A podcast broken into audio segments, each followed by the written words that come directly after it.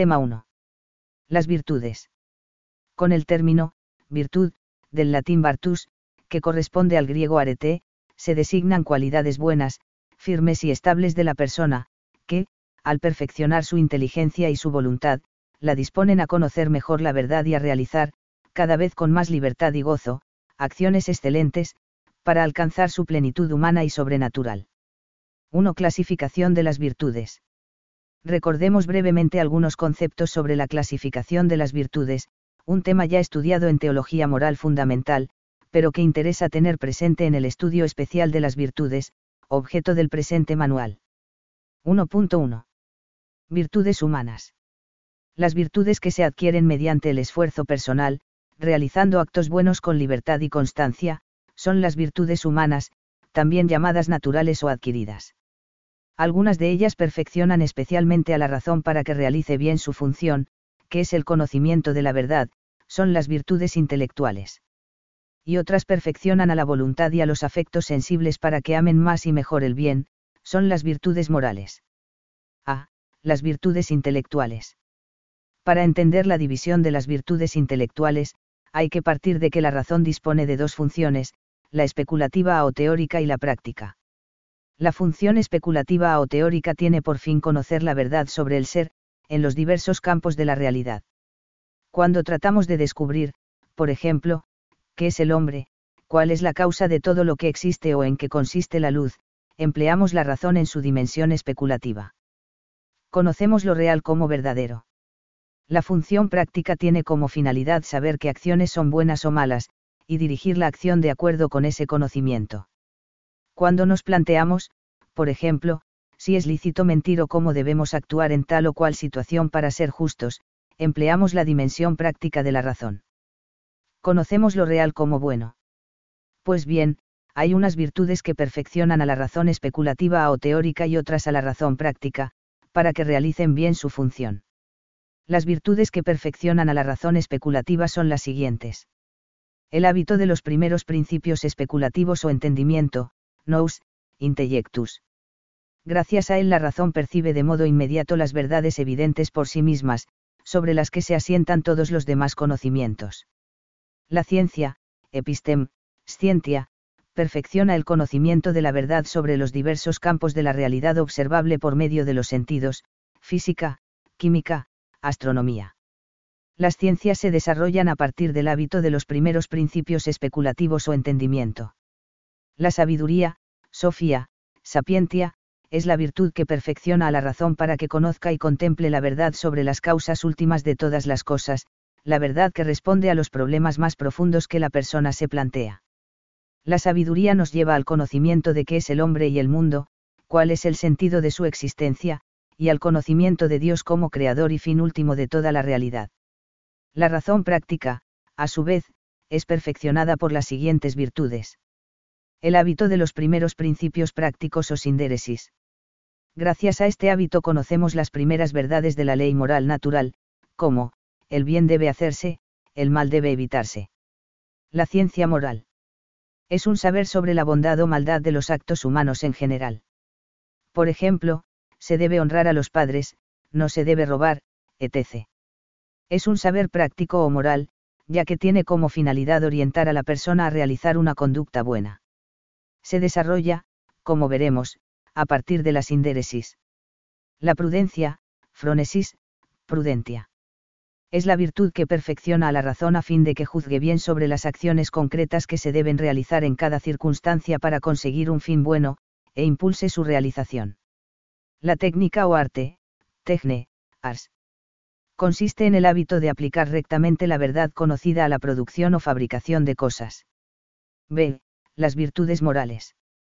Las virtudes morales son hábitos operativos buenos, es decir, perfecciones o buenas cualidades que disponen e inclinan a la persona a obrar moralmente bien.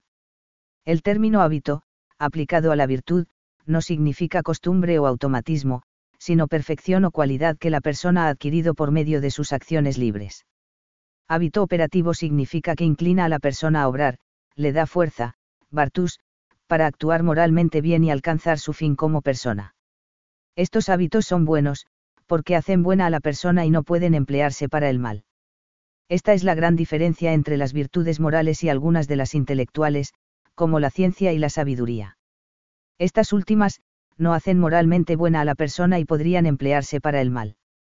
Las virtudes morales excepto la prudencia, que es una virtud de la razón, perfeccionan a las potencias o facultades apetitivas de la persona, es decir, la voluntad y los apetitos o afectos sensibles, irascible y concupiscible. La división clásica de las virtudes morales establece cuatro virtudes cardinales, del latín cardo, quicio, en torno a las cuales giran otras virtudes particulares. Son las siguientes. La prudencia, prudentia. Aunque es una virtud intelectual porque perfecciona a la razón práctica, se puede considerar moral porque su objetivo es elegir y mandar las acciones moralmente buenas. La justicia, justitia consiste en la constante y firme voluntad de dar a Dios y al prójimo lo que les es debido, CEC, 1807. E la fortaleza, fortitudo. Reafirma la resolución de resistir a las tentaciones y de superar los obstáculos en la vida moral, CEC, 1808. E la templanza, temperantia. Modera la atracción de los placeres y procura el equilibrio en el uso de los bienes creados, CEC, 1809. Las virtudes cardinales tienen dos dimensiones, una general y otra particular. En general, son cualidades que deben poseer todas las acciones virtuosas, todas deben ser prudentes, justas, valientes y templadas. La dimensión particular se refiere a los aspectos de la conducta de la persona en los que estas virtudes son más necesarias, así, el objeto particular de la prudencia es mandar a la voluntad que realice la acción que la razón ha juzgado buena y oportuna en tal o cual circunstancia, el objeto de la justicia es dar a otro lo suyo, el de la fortaleza, superar los peligros más difíciles, el miedo a la muerte, etc., para hacer el bien, y el de la templanza, dominar las actividades cuya moderación es más difícil, el placer sexual y el placer del gusto. En el presente manual, no nos limitaremos a estudiar las virtudes cardinales. Concretamente, pensamos que no es conveniente emprender el estudio de las virtudes directamente por la prudencia, porque no se puede entender bien esta virtud sin un conocimiento previo de la sabiduría y, sobre todo, de la sindéresis y la ciencia moral. Por otra parte, comenzaremos la reflexión sobre las virtudes morales con el amor a uno mismo, pues este amor no solo permite entender como virtud humana y sobrenatural toda la actividad encaminada al cuidado de sí, sino que hace inteligible también el amor a los demás, a quienes debemos amar como a nosotros mismos. 1.2. Virtudes sobrenaturales las virtudes que Dios concede gratuitamente al hombre para que pueda obrar de modo sobrenatural, como hijo de Dios, son las virtudes sobrenaturales o infusas. Entre ellas ocupan un lugar central las teologales fe, esperanza y caridad, que, divinizan, las facultades de la persona, y así la capacitan para unirse a Dios en su vida íntima. Con la gracia, se reciben también los dones del Espíritu Santo, que son disposiciones permanentes que hacen al hombre dócil para seguir las iluminaciones e impulsos del Espíritu Santo. A algunas personas Dios les otorga ciertas gracias, los carismas, ordenadas directa o indirectamente a la utilidad común. Se llaman virtudes cristianas o bien a las virtudes específicas del cristiano, sobrenaturales, o bien a cualquier virtud vivida por un cristiano siguiendo el modelo de Jesucristo. 2. El lugar de las virtudes morales en la vida moral de la persona.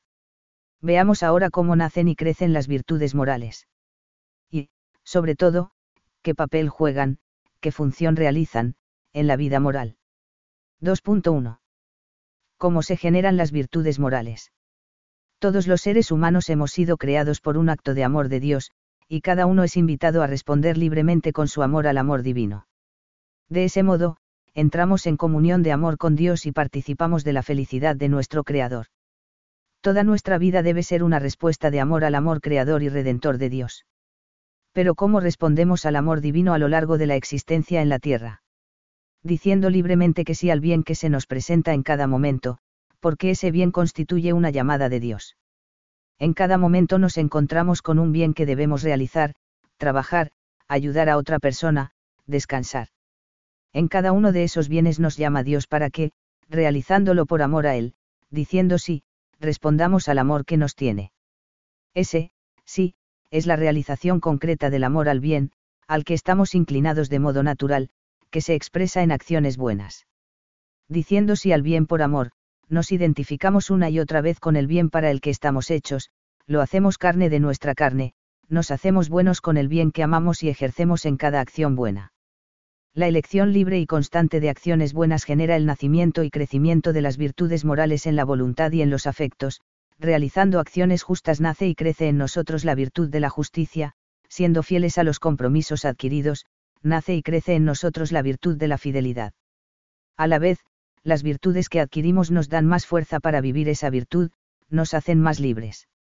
Cuando la vida se entiende como una respuesta de amor al amor de Dios, las virtudes adquieren su verdadero sentido, que consiste en perfeccionarnos para que elegir con acierto y realizar cada vez con más amor las acciones con las que, en cada circunstancia, respondemos de verdad al amor de Dios, y en proporcionarnos la fuerza para llevar a cabo la acción, es decir, en potenciar nuestra libertad.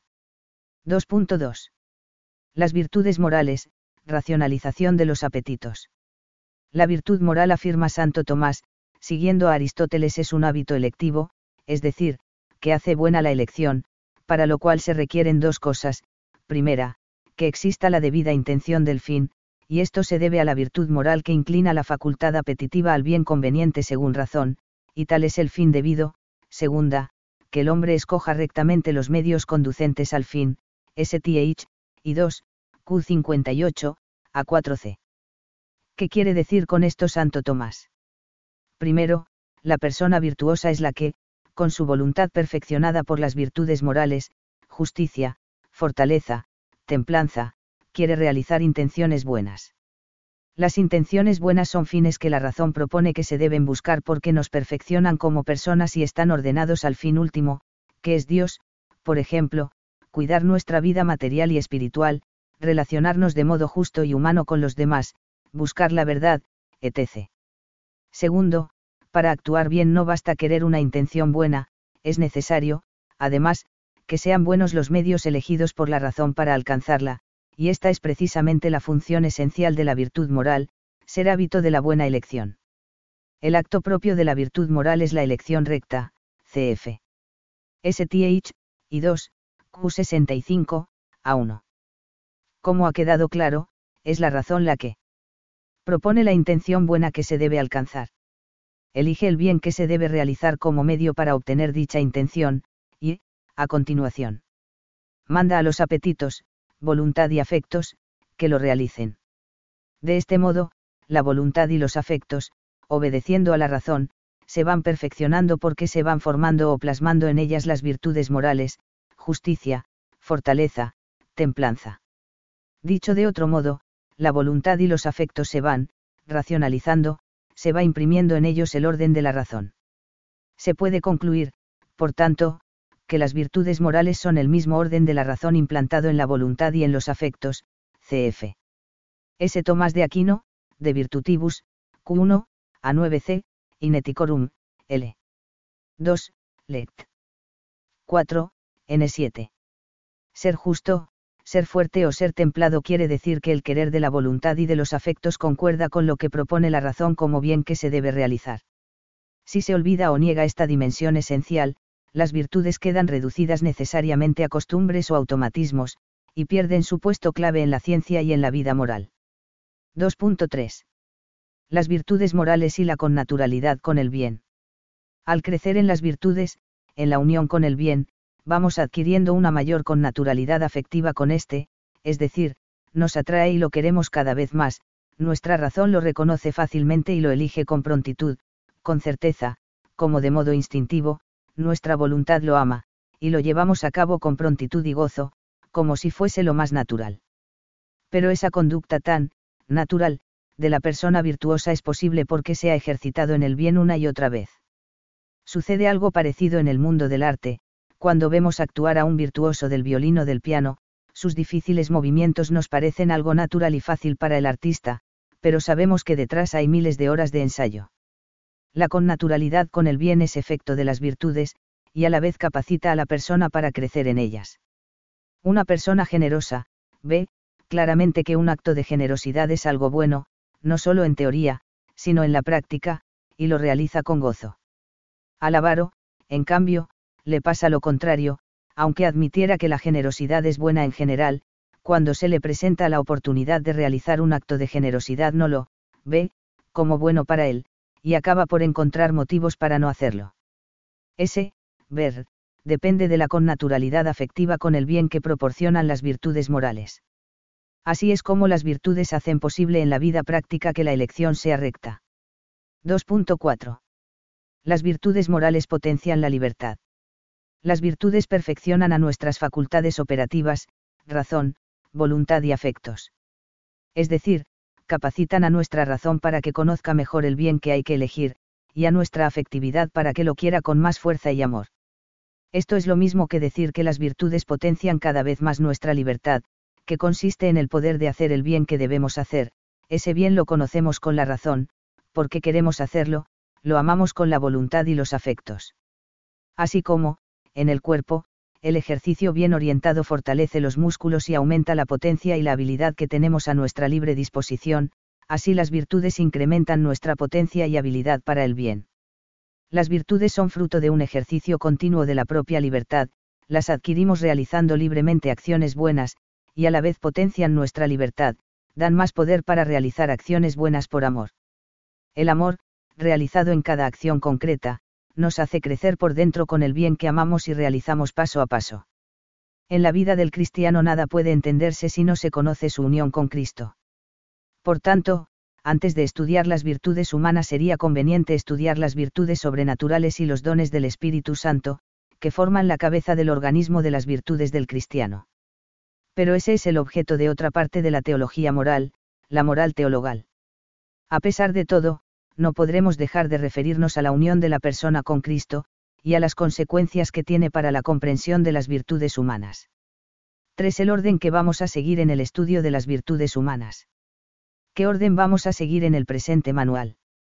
Las virtudes, como hemos dicho, perfeccionan a cada una de nuestras facultades, razón, voluntad, afectos. Por eso, si queremos encontrar el sentido interno de las virtudes, la estructura del organismo que forman, y cómo se relacionan unas con otras, debemos estudiarlas siempre con flexibilidad en el mismo orden en el que van entrando en juego, es decir, siguiendo el orden natural de la acción humana. Conocimiento de la verdad, razón teórica. Conocimiento del bien, razón práctica. Realización del bien que se quiere, con la voluntad y los afectos. 3.1. Virtudes intelectuales de la razón teórica. El primer paso es conocer la verdad. Es un deseo natural de la persona. Este deseo es ordenado o encauzado por la virtud del amor a la verdad, aunque es una virtud moral, hemos decidido tratarla antes de las virtudes intelectuales, por ser la fuente de todas ellas. Tema 2. El deseo natural de conocer la verdad da lugar a las virtudes intelectuales que perfeccionan la razón teórica, ciencia y sabiduría, que suponen el hábito innato del entendimiento. Estudiaremos de modo especial la sabiduría, por su íntima relación con la vida moral, tema 3. 3.2. Virtudes intelectuales de la razón práctica. El segundo paso consiste en conocer la verdad sobre lo bueno. El buen juicio no se posee de entrada, sino que necesita un crecimiento que se adquiere con las virtudes intelectuales que perfeccionan la razón práctica, ciencia moral y prudencia, que suponen el hábito innato de la sindéresis, temas 4, 5 y 6. No estudiaremos el arte y las técnicas, virtudes de la razón práctica, porque no se refieren al obrar moral, sino a la producción de cosas. La verdad que podemos conocer con nuestra razón sobre la realidad y sobre lo bueno nos prepara para un nuevo conocimiento, el que adquirimos mediante la virtud de la fe y los dones intelectuales del Espíritu Santo. Gracias a la fe, las virtudes intelectuales humanas adquieren una nueva dimensión.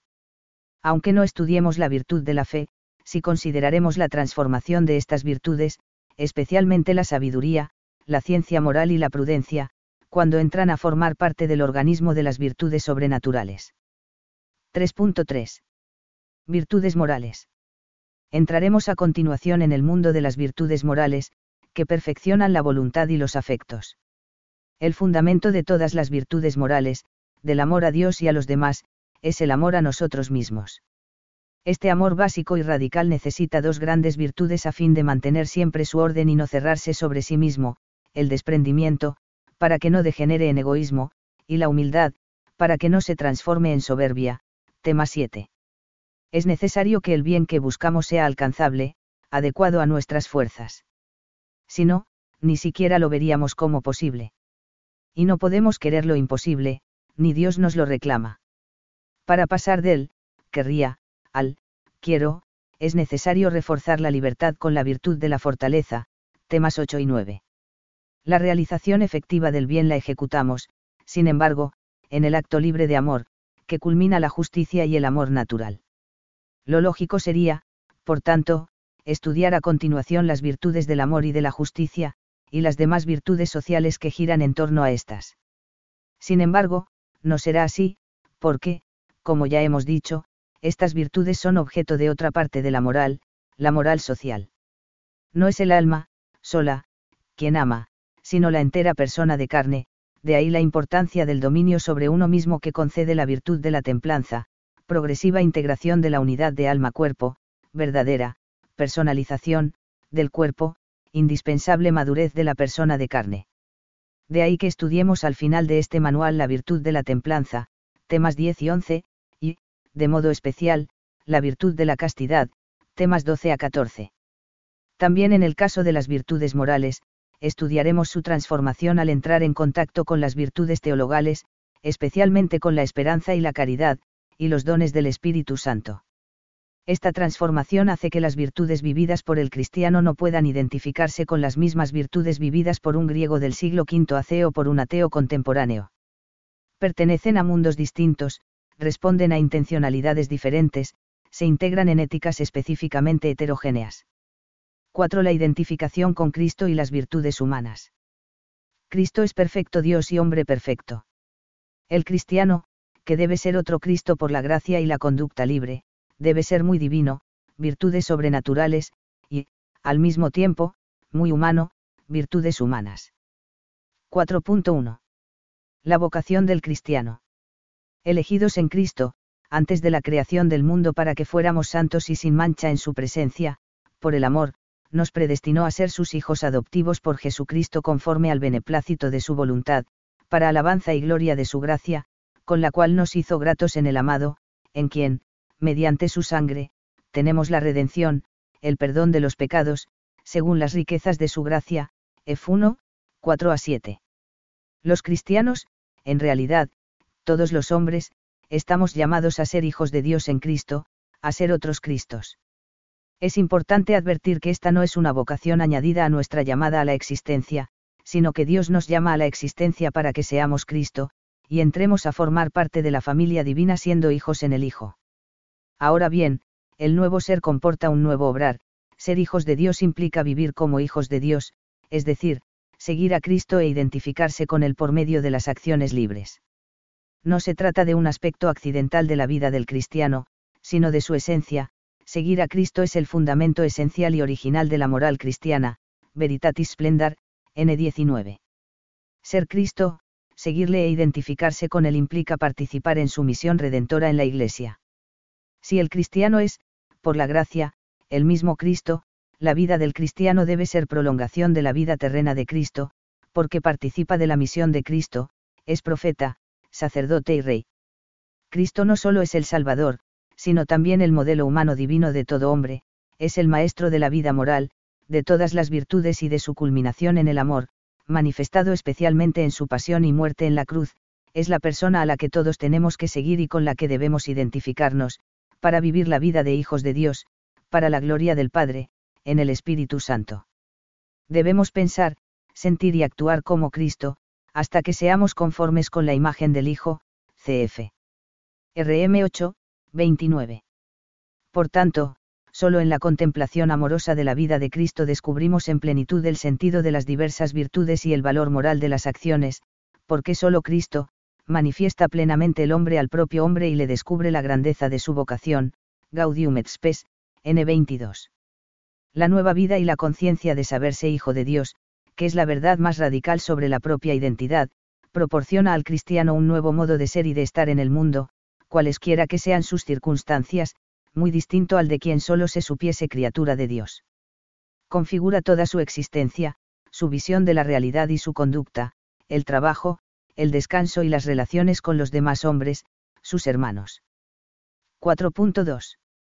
Las virtudes sobrenaturales, renovación de la mente y del corazón. Con la gracia, Dios infunde en nuestra inteligencia y voluntad las virtudes sobrenaturales y los dones del Espíritu Santo, hábitos infusos, que nos otorgan la posibilidad de obrar como hijos de Dios, en conformidad con nuestro fin sobrenatural, único fin al que estamos todos destinados. Las virtudes sobrenaturales suelen dividirse en teologales y morales. La existencia de las virtudes morales sobrenaturales, prudencia, justicia, fortaleza y templanza infusas, es doctrina común entre padres y teólogos. Por una parte, en muchos pasajes de la Escritura las virtudes morales se presentan como dones que se piden a Dios y se reciben de Él. Por otra, como el cristiano camina hacia su fin sobrenatural a través de todas sus acciones, parece necesario que las virtudes humanas sean elevadas al plano sobrenatural, a fin de que pueda realizar con sentido divino todas las tareas de su vida. Sí, como hemos visto más arriba, las virtudes humanas nos perfeccionan para que reconozcamos más fácilmente el bien, y nos proporcionan la fuerza para realizarlo, potencian la libertad, la gracia y las virtudes sobrenaturales nos otorgan una renovación de la mente y del corazón que nos conceden más amor al bien, y nos capacitan para conocer, amar y vivir el bien como otros Cristos, bajo la guía del Espíritu Santo. 4.3. El organismo cristiano de las virtudes. En cada sistema moral, las virtudes forman un organismo diverso, según la virtud que se considere cabeza de las demás. En la moral cristiana, la virtud principal es la fe en Jesús, con quien nos identificamos ontológicamente en el bautismo, y con el que debemos identificarnos moralmente por las acciones libres realizadas con ayuda de la gracia, cf. S. Pincaers, 2007, 157. El cristiano no vive las virtudes humanas para ser fiel a unas ideas, sino para identificarse con una persona, Jesucristo, Dios y hombre. Las virtudes humanas del cristiano ya no tienen el mismo espíritu que las griegas o romanas, se podría decir que el espíritu de la moral cristiana es nada menos que el Espíritu Santo, que es el modelador de la imagen de Cristo en nuestra alma. La fe da al cristiano una mente nueva que le permite discernir cuál es la voluntad de Dios, lo bueno, lo agradable, lo perfecto, cf. RM 12, 2 la esperanza hace que el cristiano ponga su fin y su corazón en el cielo, donde se encontrará cara a cara con Dios, pero sin despreciar las realidades terrenas, sino precisamente identificándose con Cristo en y a través de ellas. Por tanto, las virtudes humanas adquieren un nuevo valor, se ponen al servicio de la construcción del reino de Dios que tendrá su culminación en la vida eterna. Por último, la caridad, el amor de Dios, transforma también a todas las virtudes morales, para que toda la actividad del cristiano tenga su origen y fin en el amor de Dios. El ejercicio de las virtudes morales, está animado e inspirado por la caridad. Esta es, el vínculo de la perfección, Col 3,14, es la forma de las virtudes, las articula y las ordena entre sí, es fuente y término de su práctica cristiana, CEC, 1827. 4.4. Unión de las virtudes humanas y sobrenaturales en el cristiano.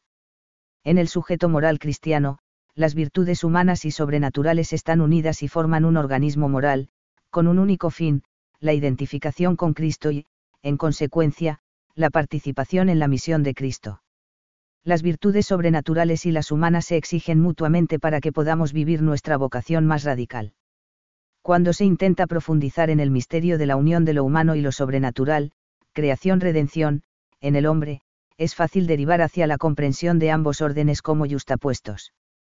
No se trata de un problema trivial, las consecuencias para la vida práctica del cristiano son muy negativas, porque se reduce al hombre a un ser unidimensional, prevaleciendo en unos casos la dimensión natural, naturalismo, laicismo, y en otros la sobrenatural, espiritualismo, pietismo. Para evitar este peligro, es necesario recordar que Cristo es el fundamento a la vez de la antropología y del obrar moral de todo hombre, pues todo hombre ha sido elegido en Cristo antes de la creación del mundo para ser santo y sin mancha en la presencia de Dios, por el amor, y predestinado a ser hijo adoptivo por Jesucristo, cf. F1, 3 a 7. De modo análogo a cómo en Cristo perfecto Dios y hombre perfecto se unen sin confusión la naturaleza humana y la divina, en el cristiano deben unirse las virtudes humanas y las sobrenaturales. Para ser buen hijo de Dios, el cristiano debe ser muy humano. Y para ser humano, hombre perfecto, necesita la gracia, las virtudes sobrenaturales y los dones del Espíritu Santo. Muchos son los cristianos que siguen a Cristo, pasmados ante su divinidad, pero le olvidan como hombre, y fracasan en el ejercicio de las virtudes sobrenaturales pesar de todo el armatoste externo de piedad, porque no hacen nada por adquirir las virtudes humanas. San José María, 2001, N 652. 4.5. Las virtudes humanas y las sobrenaturales se necesitan mutuamente. En el estado real del hombre redimido, pero con una naturaleza herida por el pecado original y los pecados personales, las virtudes humanas no pueden ser perfectas sin las sobrenaturales. Por eso se puede afirmar que solo el cristiano es hombre en el sentido pleno del término. Solo la clase de conocimiento que proporciona la fe, la clase de expectativas que proporciona la esperanza, y la capacidad para la amistad con los otros seres humanos y con Dios que es el resultado de la caridad, pueden proveer a las otras virtudes de lo que necesitan para convertirse en auténticas excelencias, que conformen un modo de vida en el cual y a través del cual puedan obtenerse lo bueno y lo mejor. A McIntyre, 1992, 181. Pero las virtudes sobrenaturales sin las humanas, carecen de auténtica perfección, pues la gracia supone la naturaleza. En este sentido, las virtudes humanas son fundamento de las sobrenaturales. Las virtudes humanas pueden ser camino hacia las sobrenaturales, la persona que no conoce la revelación divina o la ha olvidado, pero trata de comportarse con rectitud, cultivando las virtudes humanas, se está preparando para responder con generosidad a la gracia de Dios. Las virtudes humanas disponen para conocer y amar a Dios y a los demás. Las sobrenaturales potencian ese conocimiento y ese amor más allá de las fuerzas naturales de la inteligencia y la voluntad, asumen las virtudes humanas, las purifican, las elevan al plano sobrenatural, las animan con una nueva vida, y así todo el obrar del hombre, al mismo tiempo que se hace plenamente humano, se hace también, divino. Las virtudes humanas adquiridas mediante la educación, mediante actos deliberados, y una perseverancia, mantenida siempre en el esfuerzo, son purificadas y elevadas por la gracia divina. Con la ayuda de Dios forjan el carácter y dan soltura en la práctica del bien. El hombre virtuoso es feliz al practicarlas, CEC, 1810. 4.6 unidad de vida y santidad en la vida ordinaria. La unión de las virtudes sobrenaturales y humanas significa que toda la vida del cristiano debe tener una profunda unidad, en todas sus acciones busca el mismo fin, la gloria del Padre, tratando de identificarse con Cristo, con la gracia del Espíritu Santo, al mismo tiempo que vive las virtudes humanas, puede y debe vivir las sobrenaturales. Todas las virtudes y dones se aunan, en último término, en la caridad, que se convierte en forma y madre de toda la vida cristiana. Es característica de San Agustín entender las virtudes como diversas funciones de la caridad, de modo que todos los actos de virtud pueden definirse como modos diversos de vivir al amor a Dios. El amor unifica todas las acciones, les da su verdadero valor. La íntima relación entre virtudes sobrenaturales y humanas ilumina el valor de las realidades terrenas como camino para la identificación del hombre con Cristo.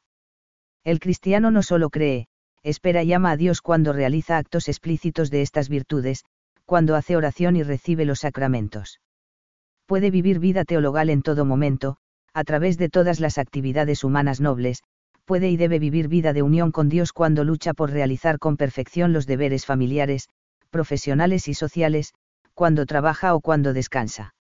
Al mismo tiempo que construye la ciudad terrena, el cristiano construye la ciudad de Dios, cf. Gaudium et Spes, Cap 3. Desde esta perspectiva, puede apreciarse con más claridad la relevancia moral de algunas virtudes intelectuales. El cristiano no se conforma con realizar bien un trabajo, dominar una técnica o investigar una ciencia, sino que, a través de esas actividades, busca amar a Dios y servir a los demás, es decir, vive la caridad. Y por este motivo el amor trata de realizar su trabajo no de cualquier manera, sino con perfección humana y competencia profesional. Además, el trabajo así realizado es medio y ocasión para dar testimonio de Cristo con el ejemplo y la palabra.